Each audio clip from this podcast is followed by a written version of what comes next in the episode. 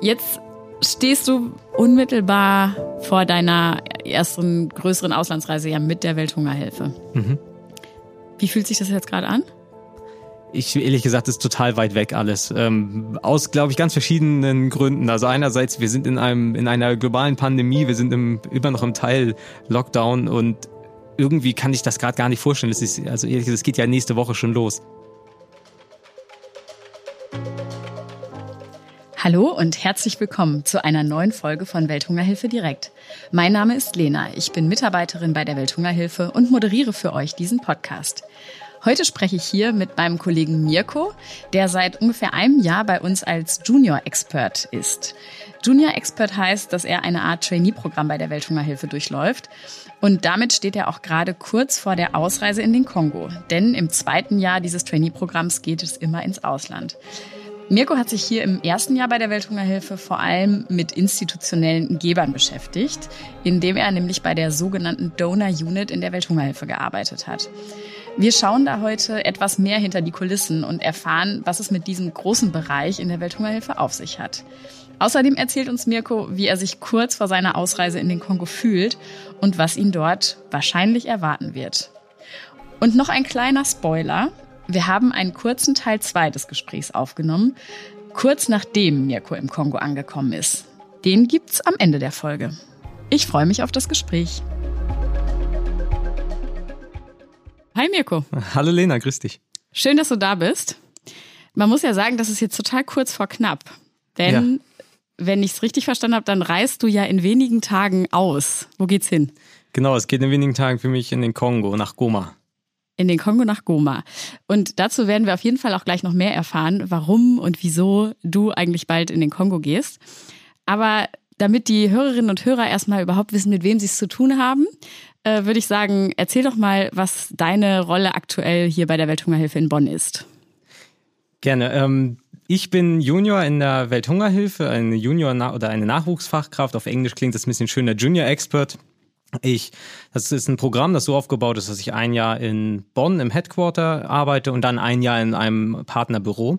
Und momentan ist es so, dass ich noch an den letzten Zügen, wirklich in den letzten Tagen meines ersten Jahres hier bin in der Donor Unit, also die, die sich um die institutionellen Geber kümmern. Und dann genau fürs zweite Jahr geht's dann raus. Alles klar. Das heißt eigentlich, äh, wenn ich das jetzt mal so ein bisschen vergleiche mit den äh, Kollegen und Kolleginnen, die ich bisher hier so im Podcast hatte, äh, viele von denen hatten schon so wahnsinnig viele Jahre Erfahrung und so einen richtigen Werdegang bei der Welthungerhilfe. Du stehst eigentlich noch ziemlich am Anfang, ne? Ja, genau. Ich, ja, da wo, da, ich höre das mit dem großen Interesse und da, da würde ich gerne auch in ein paar Jahren das erzählen können. Du willst, ja, okay. Schauen wir mal, wenn wir in fünf Jahren uns wieder hier zum Podcast treffen, genau. Ähm, Vielleicht noch mal ein bisschen, du hast jetzt gerade schon mal so ein paar äh, Sachen fallen lassen. Du bist Junior äh, bei der Welthungerhilfe. Dahinter verbirgt sich ja so ein richtiges, ja, so eine Art Trainee-Programm, Junior-Expert-Programm. Ähm, vielleicht kannst du noch mal ein bisschen mehr sagen, warum hast du dich dafür beworben? Was waren da so deine Beweggründe? Also dieses Junior- oder Trainee-Programm, das kommt ja eigentlich auch eher so aus Wirtschaftsunternehmen, die das ja noch viel mehr anbieten und richtig richtig groß aufziehen und in der äh, Non-Profit-Welt ist das oder NGO-Welt ist das noch gar nicht so breit vertreten und so gar nicht so viel. Und die Welthungerhilfe ist eine der wenigen Organisationen, die das überhaupt so anbieten in der Form.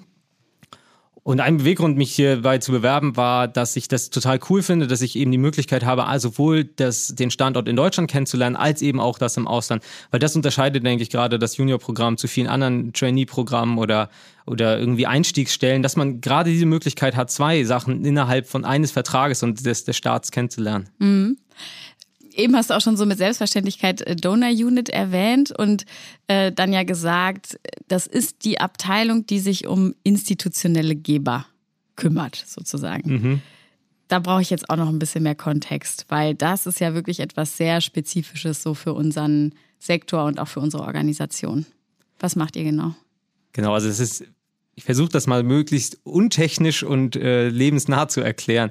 Also es ist ja so, dass wir als Welthungerhilfe nicht, also wir haben viele private Spenden, aber wir haben natürlich auch Spenden oder Zuwendungen, nennt man das dann technisch, äh, von institutionellen Gebern, das heißt von Staaten oder von Ministerien, also immer von Ministerien.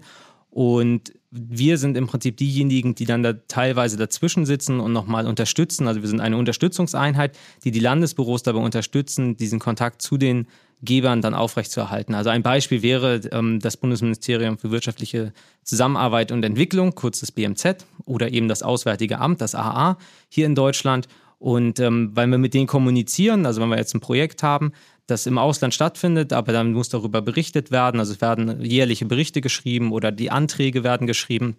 Dann unterstützen wir die, die Kolleginnen dabei, dass diese Anträge eben auch da landen, wo sie landen sollen und auch die Qualität haben, die sie haben sollen. Mhm. Was ist konkret deine Rolle jetzt in diesem Jahr gewesen? Meine Rolle in dem Jahr war vor allen Dingen, dass ich äh, dem Kollegen Timo unterstützt habe für Anträge oder für Projekte in der Übergangshilfe. Das ist ein bestimmtes, eine bestimmte Förderrichtlinie. Und äh, den habe ich da vor allen Dingen unterstützt in, im äh, Berichtswesen, also die Berichte, die wir eben von den Kolleginnen bekommen haben, nochmal überzulesen, gucken, stimmt das alles so, wie die zwischen den einzelnen Berichten, dass die Zahlen kohärent sind, also überall auch gleich berichtet wird. Ähm, ich habe unterstützt bei Neuanträgen, wenn eben neue geschrieben wurden. Ähm, und das auch nicht nur in der Übergangshilfe, also da auch mal bei ein, zwei anderen nochmal mit unterstützt. Und irgendwie so viele Sachen, wo man gar nicht denkt, Mensch, das kann lange dauern, aber das dauert dann doch irgendwie immer alles länger, als man sich das vorstellt. Übergangshilfe, kannst du da vielleicht noch ein bisschen mehr zu sagen, was das bedeutet?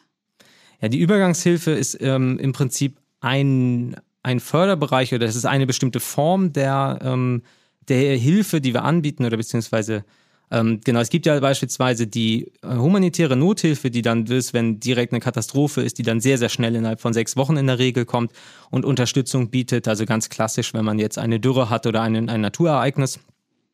Und dann gibt es die Entwicklungszusammenarbeit, die dann eher langfristig angelegt ist, mit Ministerien zusammenarbeitet und, und staatliche Strukturen stärkt. Und genau dazwischen gibt es die Übergangshilfe, die eben diese Brücke bildet zwischen der kurzfristigen humanitären Zusammenarbeit und der langfristigen Entwicklungszusammenarbeit greift dann meistens so nach sechs Monaten eines, eines Ereignisses mm, und wird dann, also Ereignisse hier auch wieder Naturereignisse, aber auch ähm, politische Ereignisse, ähm, in denen es dann einfach zu Gewalt und Ausschreitungen kam beispielsweise und ähm, oder Geflüchteten auch innerhalb eines Landes und dann unterstützt die Übergangshilfe dabei, beziehungsweise die Übergangshilfe der, des BMZs dabei, dann dort in der Region für Stabilität ein bisschen zu sorgen, beziehungsweise das große Schlagwort ist hier immer Resilienz, also die Widerstands Fähigkeit der Bevölkerung, aber auch, äh, auch schon Institutionen. Also es kann auch mal bedeuten, dass Institutionen dabei unterstützt werden, danach wieder Wahlen zu organisieren, dass man unterstützt, ein, ähm, ein, ein äh, ja, Gesundheitssystem wieder mit zu installieren. Aber auch genauso zählt der klassische Brunnenbau darunter, ähm, also in der Ernährungssicherung. Also geht das sowohl um die Bereitstellung von Nahrungsmitteln, aber auch um die Verarbeitung und ähm, um den Anbau.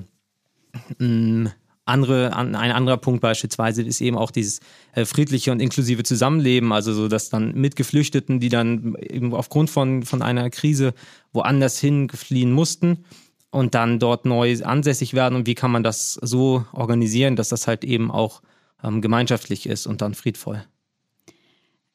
Ich versuche gerade noch mal so ein bisschen ähm, Rollenklärung oder so Rollendefinition in das Ganze mm, reinzubringen. Also wer kommt eigentlich an welcher Stelle ins Spiel? Wenn du jetzt von Übergangshilfe sprichst, so mal an dem konkreten Beispiel. Wo ähm, sagt die Welthungerhilfe, wir, ähm, wir sehen jetzt, dass da der Bedarf für Übergangshilfe ist und deswegen tun wir was. Wo sagt meinetwegen auch das BMZ oder ein anderer institutioneller Geber, wir geben dafür ähm, Mittel oder äh, stellen dafür Gelder zur Verfügung.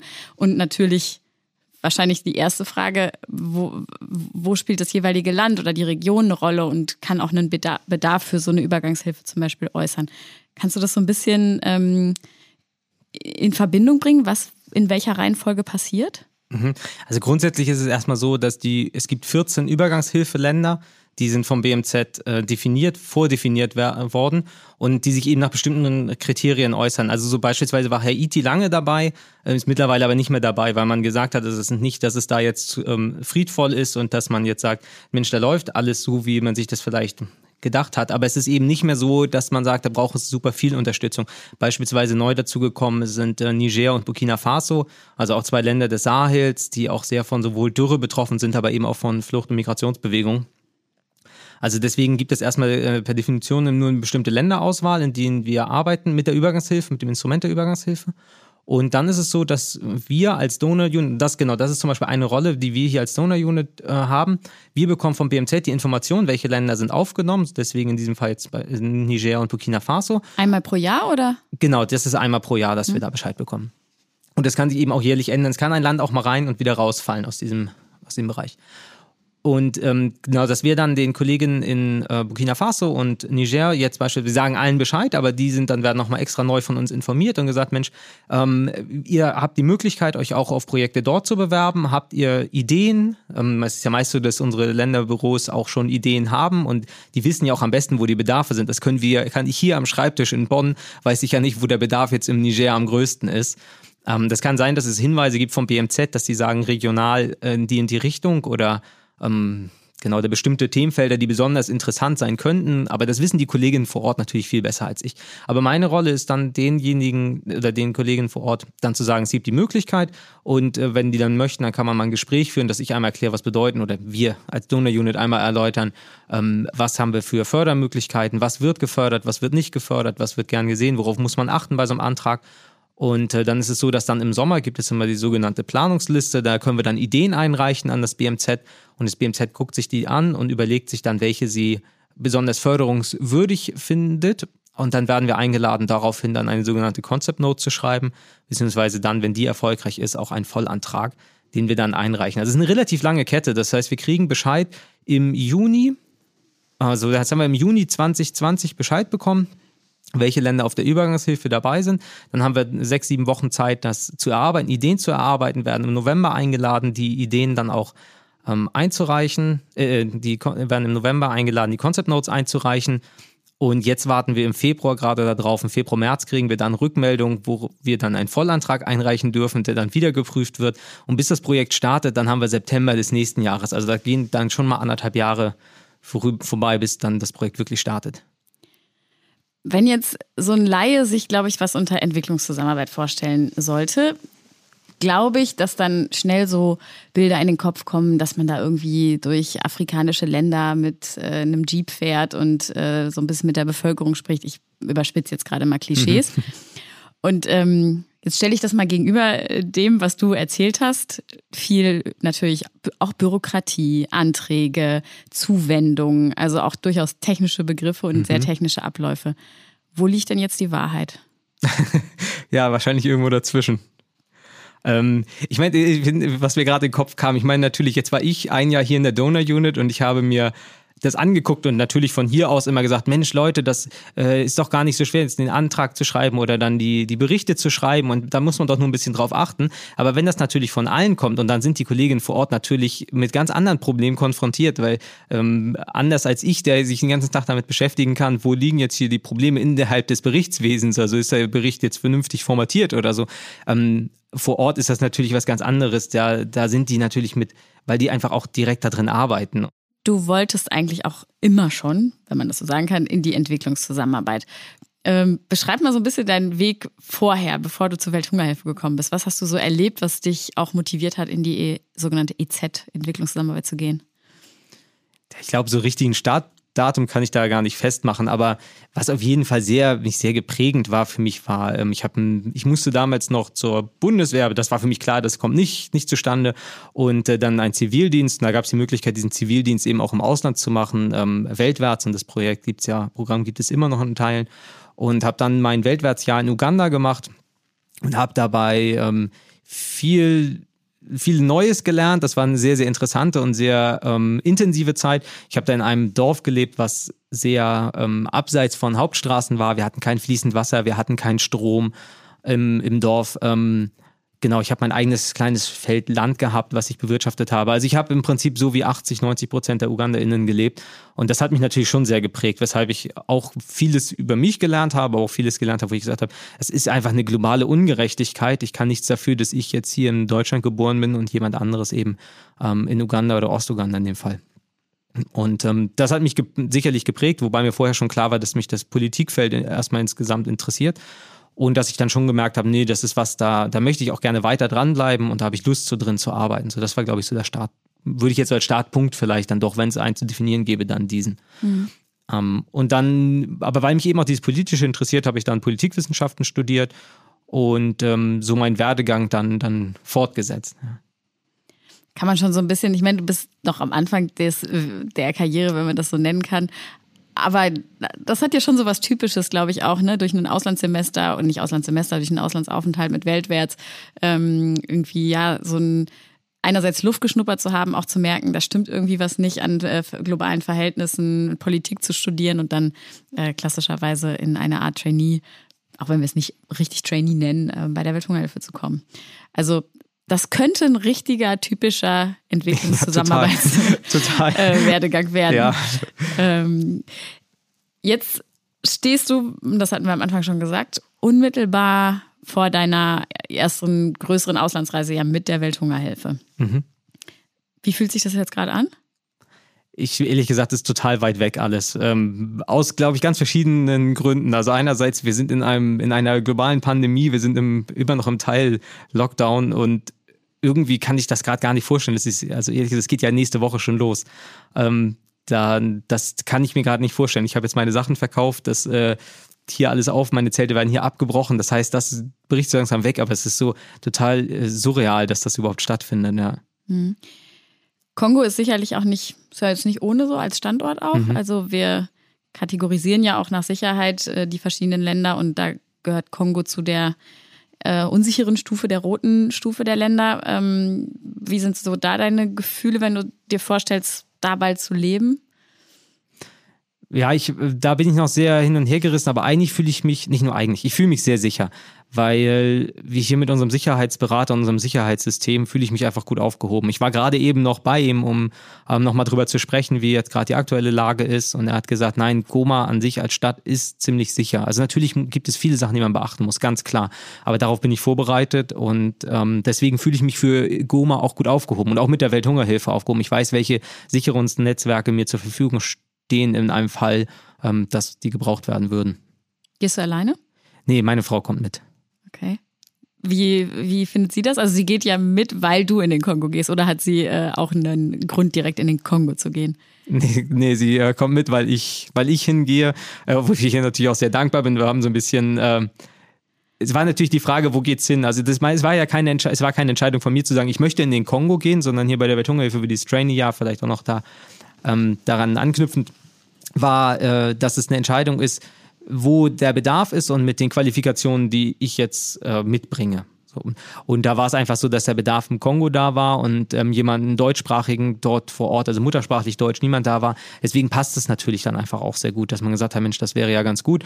Und dann habe ich das natürlich auch mit meiner Frau diskutiert, die im ersten Moment gesagt hat, oh, ja, hm, ist ja schon auch ein anspruchsvoller Standort.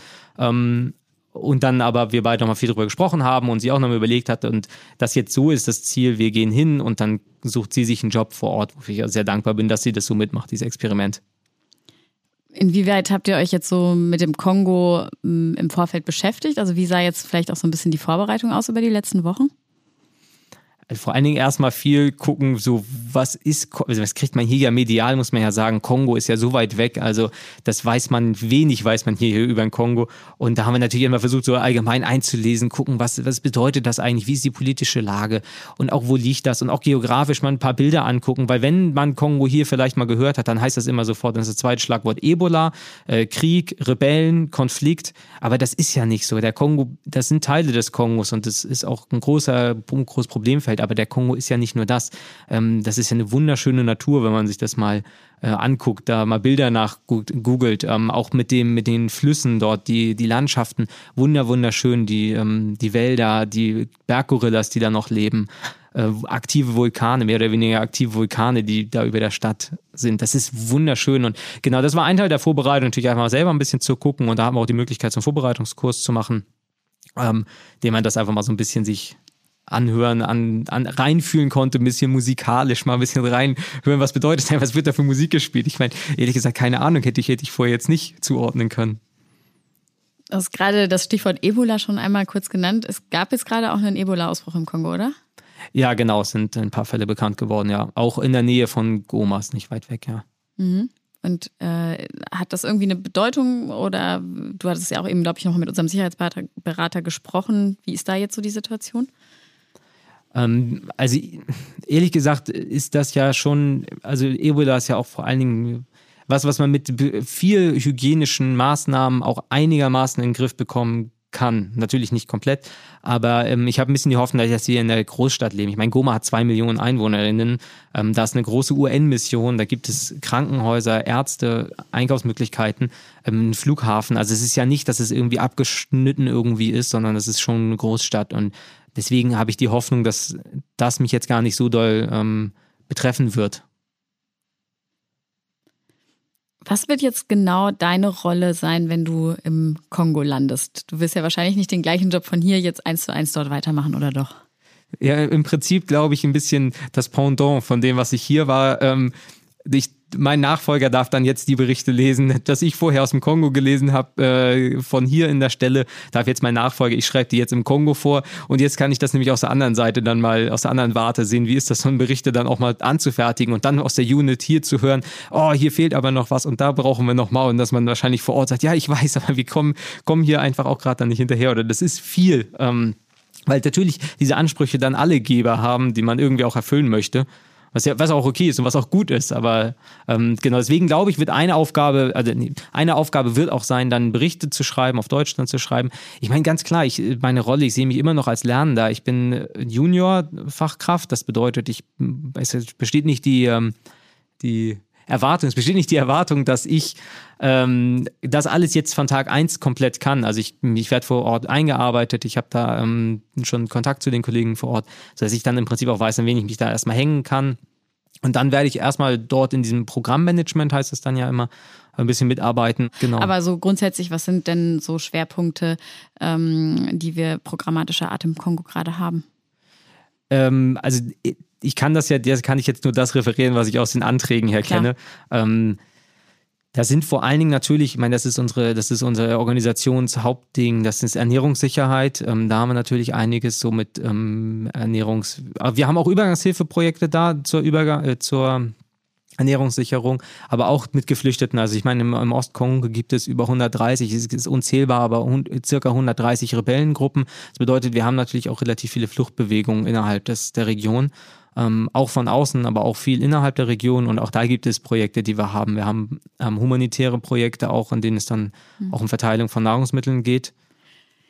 Du hast eben äh, gesagt, äh, du bist ja noch Lernender. Du siehst dich auch als Lernender noch in dem äh, im jetzigen Programm. Ja. Was hast du, von wem hast du denn in diesem Jahr bisher ähm, extrem viel gelernt? Hm, das ist jetzt eine Frage, da stelle frage ich natürlich nach einer konkreten Person. Das ist vielleicht ein bisschen zu diskret. Äh, dann frage ich es doch nochmal anders. Was war so ein Moment, wo du gemerkt hast, da habe ich irgendwie vielleicht auch an einer Herausforderung geknackt, aber da habe ich halt auch echt richtig was gelernt, so im bisherigen Jahr? Ähm, ja, ich gehe mal kurz in mich. Ich meine, es gab natürlich viele Momente, in denen ich viel gelernt habe. Ähm, angefangen, ich habe angefangen im März 2020. Ich habe hier noch zwei Wochen meine Einarbeitung gehabt und dann kam äh, Corona und dann ging es ins Homeoffice. Das heißt, meine, mein Knackpunkt oder Lernen war natürlich erstmal, wie arbeiten wir, organisieren wir uns als Organisation gemeinsam und das war natürlich toll. Wir waren alle Lernende. Wie machen wir komplett Homeoffice, alle gemeinsam? Also natürlich super für mich, da mich dann auch entsprechend einbringen zu können. Oder wir, da war mir klar, wir sind alle gleich, wir kochen alle nur mit Wasser. das, das hilft natürlich. Ähm, andere Momente waren sicherlich auch dann. Ähm, wo es das erste Mal dann auch knackig wurde mit, man hat, man hat natürlich auch gewisse Deadlines oder ähm, man hat gewisse, wie heißt man das auf Deutsch? Ähm, Deadline auf Deutsch.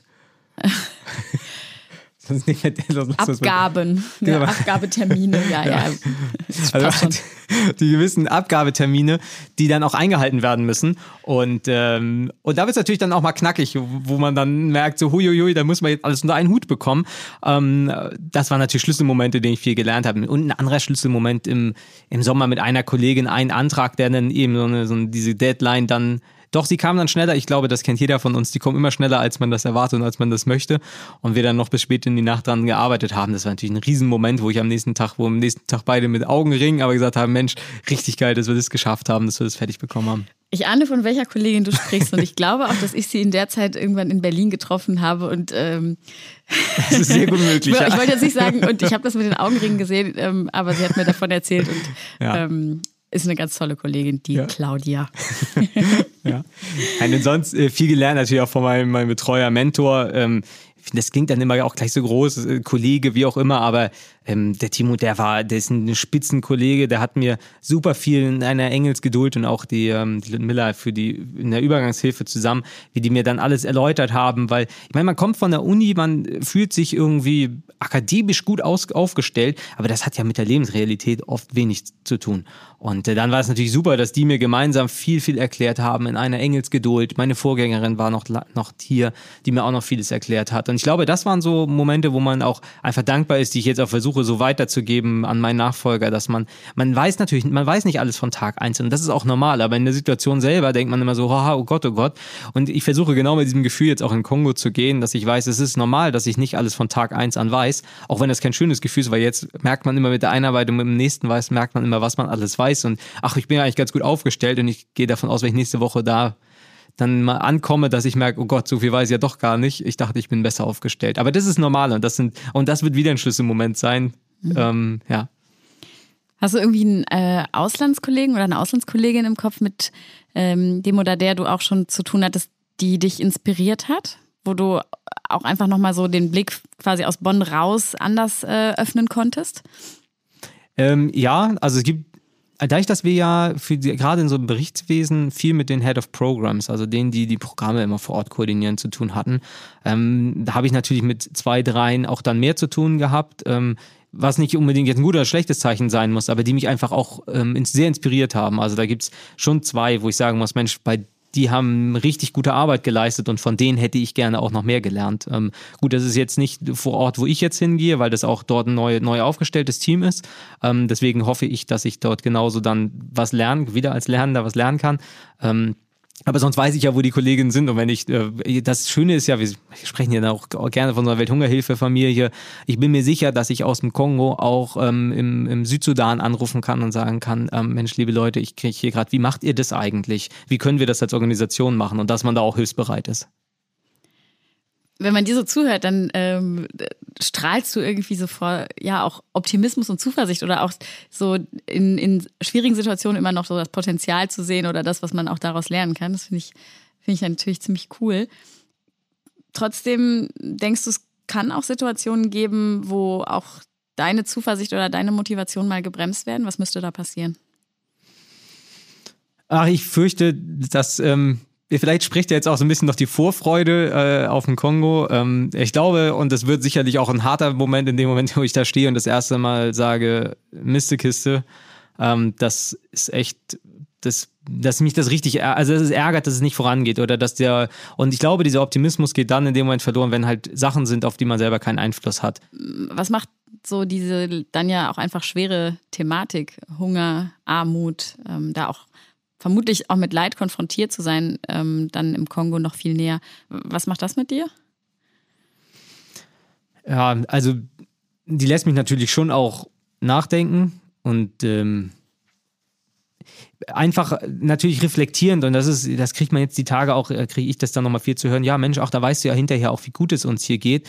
Ähm, aber ich denke, das ist schon irgendwie ganz zentral, dass man sich das, dessen einfach bewusst sind, was wir hier für Möglichkeiten haben. Wenn man hier krank wird, natürlich kommt, wird man hier ärztlich versorgt und zwar auch ohne Diskussion. Hier wird jeder ärztlich versorgt.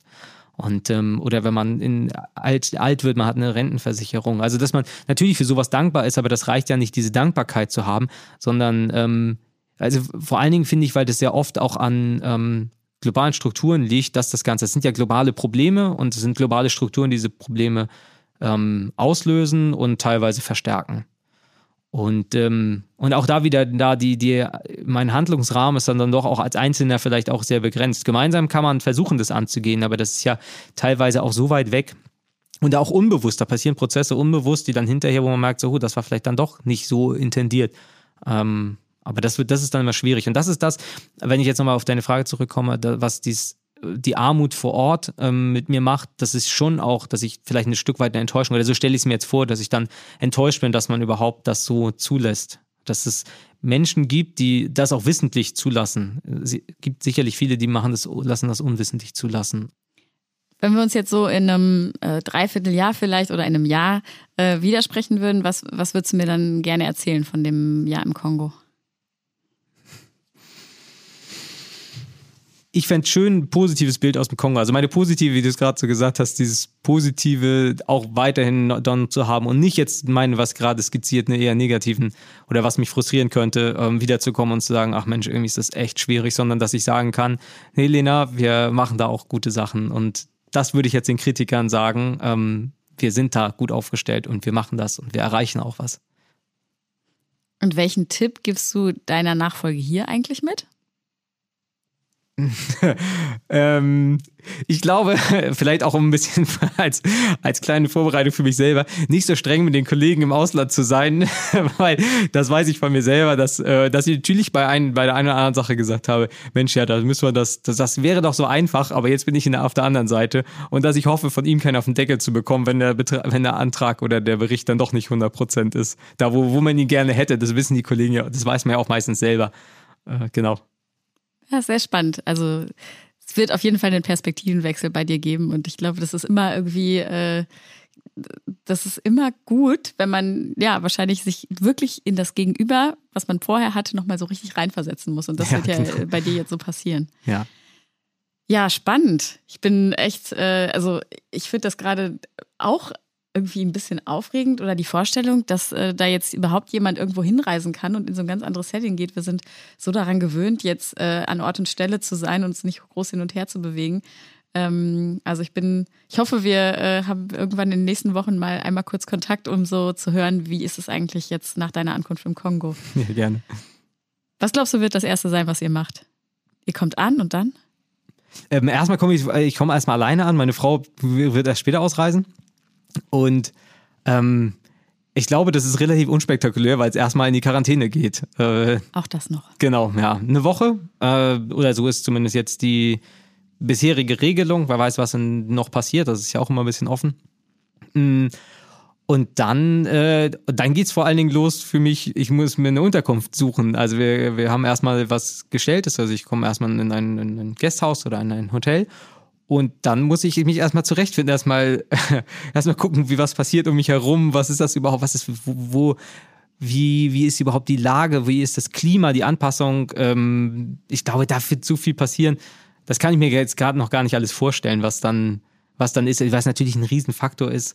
Ähm, das ist natürlich alles auf Französisch. Und mein Französisch, das ist jetzt schon, schon etwas her. Ich habe es ein bisschen ausgebessert äh, oder versucht nochmal aufzufrischen. Aber äh, das ist noch nicht da, wo ich es gerne hätte. Und ich glaube, das wird, das wird sehr herausfordernd, da erstmal zu stehen und zu sagen so, oha, jetzt bin ich hier und wo geht's jetzt lang? Bon Courage. Hört sich gut an. Ähm, eine letzte Frage stelle ich noch, die habe ich jetzt ein paar Mal schon im Podcast gestellt. Und zwar, mm, wenn du ein Wort oder eine Zahl noch Hörerinnen und Hörern mitgeben könntest, weil dir das Wort oder diese Zahl wichtig ist, was würdest du dann sagen? Ich glaube, ich würde Resilienz sagen, weil das ein, etwas ist, was mich jetzt hier geprägt hat, dieses Wort, also einfach weil es technisch ist, aber weil es eigentlich auch total praktisch ist, also Widerstandsfähigkeit. Ich meine, das kann man auf so viele, für sich selber und auf so viele andere Sachen übertragen, auf Institutionen. Ähm, genau, sich selber irgendwie widerstandsfähig zu machen, das finde ich, das ist eine gute Sache. Alles klar. Und dabei wünsche ich dir ganz viel Erfolg, eine gute Reise und einen guten Start im Kongo. Danke dir. Danke. Bis dann. Tschüss.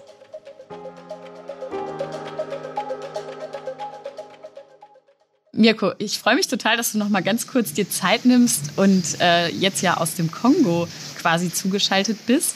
Denn äh, wir hatten ja im äh, Gespräch vor wenigen Tagen noch darüber gesprochen, dass bei dir bald eine Ausreise ansteht.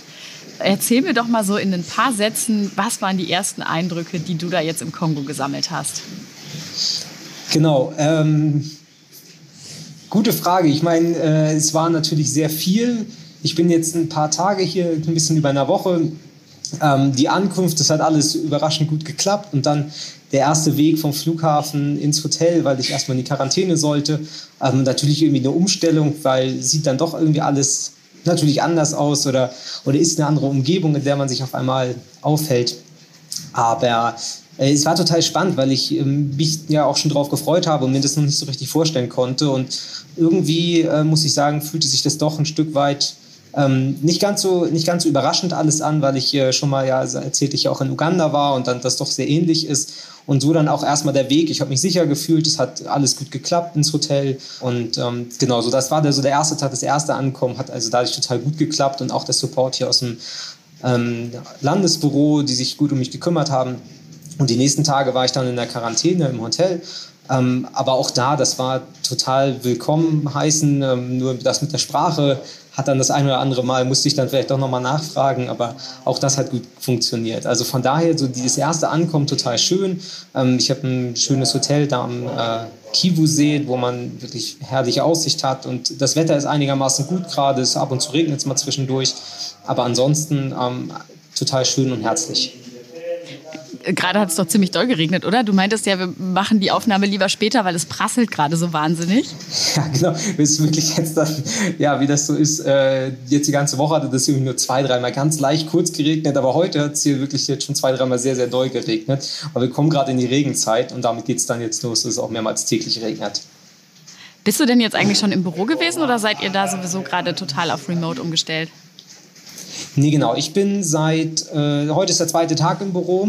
Ähm, hier wird dann einfach auf Abstand halten, Maske tragen, ähm, das schon, aber wir sind nicht komplett remote. Hier im Kongo ähm, gibt es keine, keine so diese Pflicht oder, oder das Anhalten zum Homeoffice und es klappt hier auch einigermaßen gut. Dadurch, dass es ja so schön warm ist, stehen die Türen, wenn es nicht gerade regnet, sowieso offen und man kann sich auch draußen treffen. Das ist ja das Schöne daran und das Gute, sodass das äh, daher gut funktioniert und hier auch der erste Eindruck im Büro ist alles total lieb, total liebe Kolleginnen und Kollegen hier vor Ort.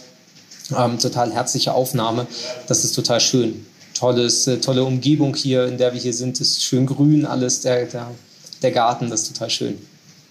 Wie kann ich mir jetzt noch deinen heutigen Tag vorstellen? Jetzt gerade erwische ich dich ja im Büro. Ähm, ich weiß nicht, bei mir ist so nachmittags. Ähm, wie viel Zeitunterschied ist da jetzt eigentlich bei dir?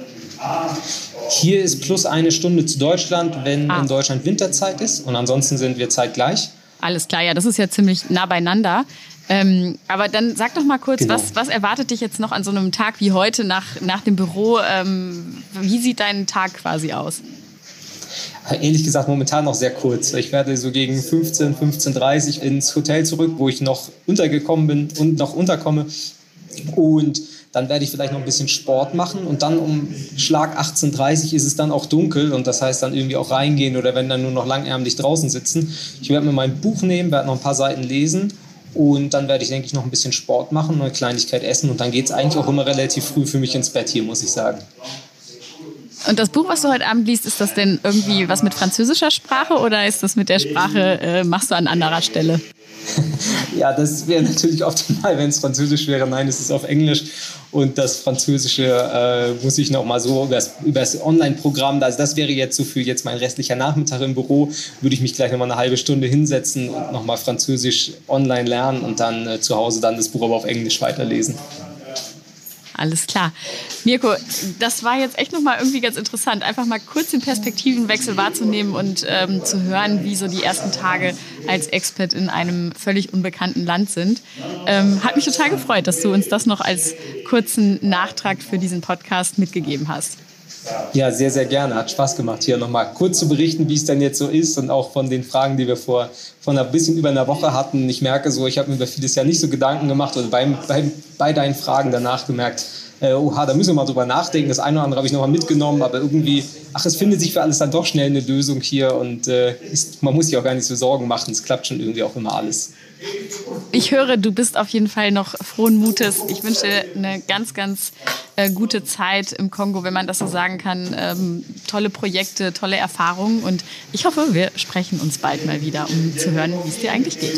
Sehr, sehr gerne. Vielen, vielen Dank. Alles Gute auch äh, nach Deutschland, hier aus, aus dem fernen Goma. Aus dem fernen Goma. Danke, Mirko. Ciao. Bis dann. Tschüss. Das war Welthungerhilfe direkt, der Podcast der Welthungerhilfe. Abonniere uns jetzt auf Spotify, iTunes, Deezer oder überall, wo es Podcasts gibt. Wir wollen deine Fragen, dein Feedback und wissen, welche Themen dir besonders am Herzen liegen. Schreib uns gerne eine Mail an podcast@welthungerhilfe.de. Bis zum nächsten Mal bei Welthungerhilfe direkt. Dieser Podcast wird produziert von Podstars bei OMR.